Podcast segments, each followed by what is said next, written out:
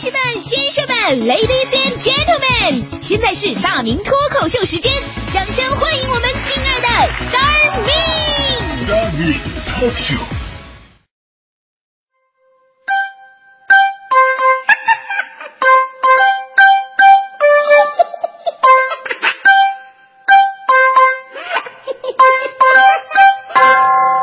欢迎各位来到今天的大明脱口秀，我是大明。每年到了这个季节，我都是最开心的，因为现在正好是吃大闸蟹的最好的时候。说到这个吃大闸蟹呢，基本上是全国人民一起流哈喇子。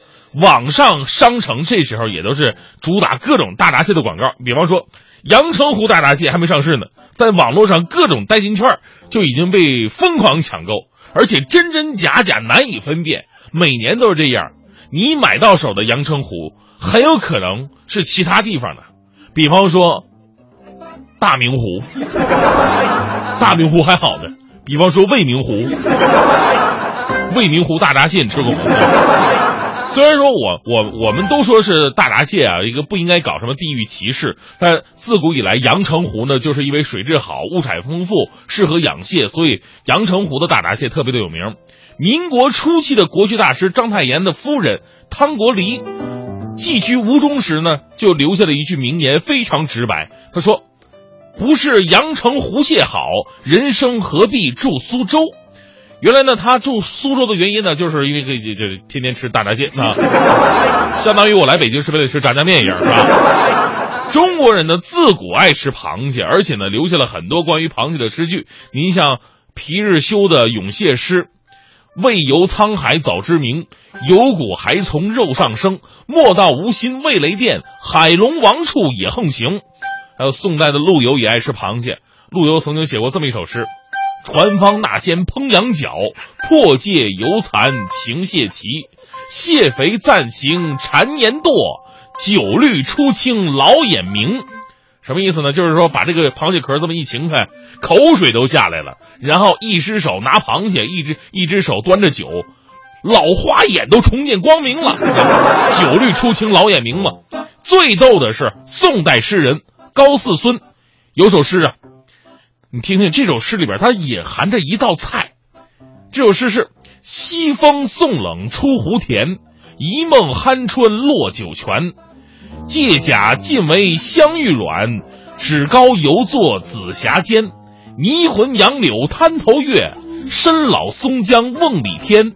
不是无常贪卡聂，要将风味与人传。怎么说这里边隐含一道菜呢？这诗大概的意思啊，就是说有一只傻螃蟹，爬着爬着，爬到了一个乡野村夫的酒瓮里边去了。螃蟹魂迷酒香之后，用自己的生命为人类发明了一道菜——醉蟹。这个我很喜欢，生吃螃蟹别有风味啊！这个。而就在这个全民爱吃螃蟹的季节，在英国却有这么一条新闻呢，充分的让国人们是咬牙切齿。什么新闻？说这个英国一个火车站最近呢被一群大闸蟹给入侵了，几十只螃蟹在站台上各种横行乱窜的。据说是一个乘客一个大塑料袋子破了，于是这些螃蟹都跑出来了。那个乘客也没管，哎，于是就走了。当然，这个事情的结局啊，是让人无比悲愤和悲伤的。车车站里呢，不知所措的英国人实在不知道怎么办才好，花了很长时间，才把大闸蟹们全部捉拿，最后呢，送到了水族馆。把大闸蟹送到了水族馆，你们当观赏螃蟹吗？你让水族馆里的海豚怎么想？让鲨鱼们怎么看？这就是英国人天生对食物是不敏感的。你要不说英国的食物是世界上最简单粗暴加无聊的食物，活该你们一辈子吃炸薯条和炸鱼。遇到这种情况，一地的大闸蟹，咱们中国人第一个反应应该是清蒸还是香辣的？其实不仅是英国，德国呢也常年传出来大闸蟹泛滥成灾的新闻。因为大闸蟹呢是中国特有的，人们估计这些螃蟹呢当年是从往返于中国和欧洲的货船里边的压水舱呃压舱水中呢被带到欧洲大陆的。由于欧洲水域呢没有其他品种的淡水蟹，当地人呢也不吃这种外形奇怪的动物，所以呢中国大闸蟹在欧洲的近百年繁殖过程当中保持了品种纯正。所以说，这么这么一比，阳澄湖跟它比起来，那就是个 A 货。由于大家伙都不吃嘛，所以这些螃蟹啊，在当地的水域天下无敌，数量之大，无法赶尽杀绝。据当地渔民介绍，说自打这个大闸蟹入侵以来，梅克伦堡附近的淡水水产已经是缩减大半了。原来这个年产的水产是一百二到一百五十吨，现在已经只剩六十吨了，全被螃蟹给干掉了。中国人眼中吃不够的美食，在他们的眼中成了杀不尽的天敌。所以我在这里啊，向这个德国总理默克尔提个建议：今天你免签中国游客，明天还你一个美丽德国。当然了，现在也有人建议说，希望德国人呢，为了拯救自己的水域，改变膳食结构。尝试吃一下大闸蟹嘛，但是呢，还是鲜有人去吃，所以就让我们发现一个问题：如果说咱们也没有吃螃蟹历史的话，那么你敢吃吗？对吧？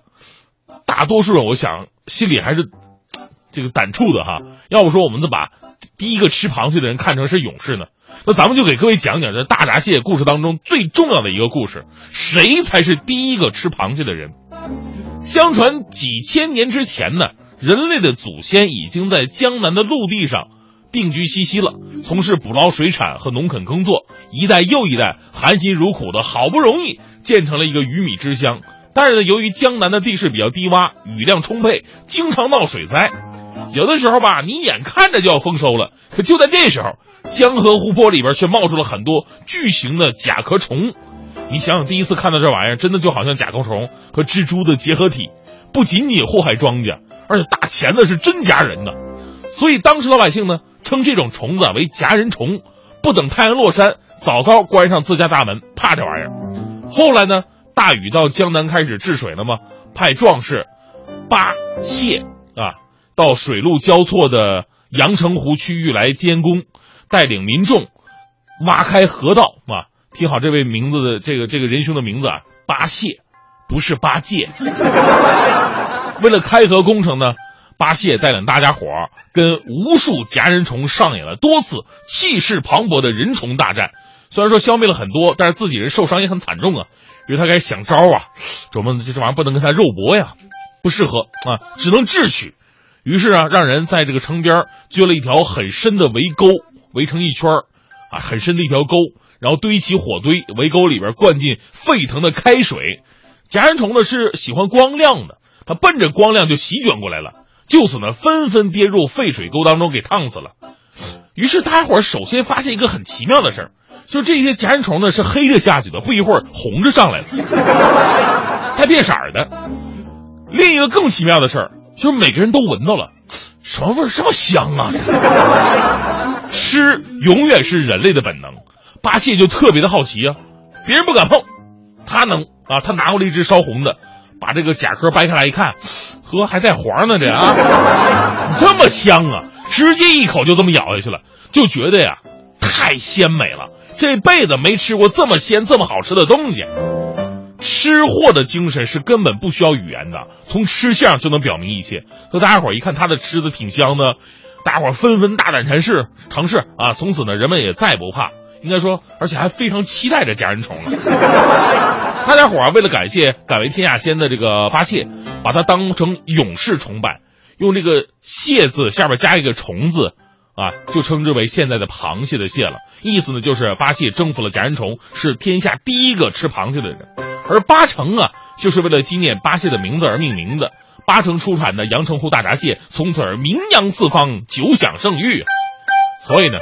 我们在这个季节享用大闸蟹的时候，要感怀的是什么？感怀的是中国的文化底蕴、人类的开拓精神、自然界的奇妙与恩赐、宇宙力量的神秘与畏惧。你们吃螃蟹的时候想到这些了吗？所以我一直跟大家说啊，不是你能吃就可以称自己为吃货的，你还得说个所以然来，而且吃的时候得讲究。螃蟹不是扒开来往嘴里塞那就了事儿了，我跟。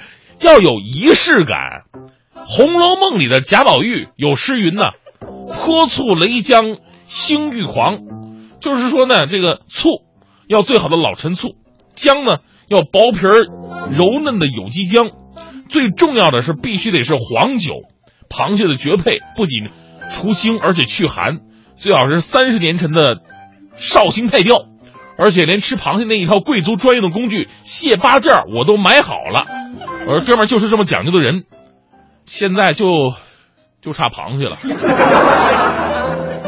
有没有人送两只现在螃蟹实在是太贵了。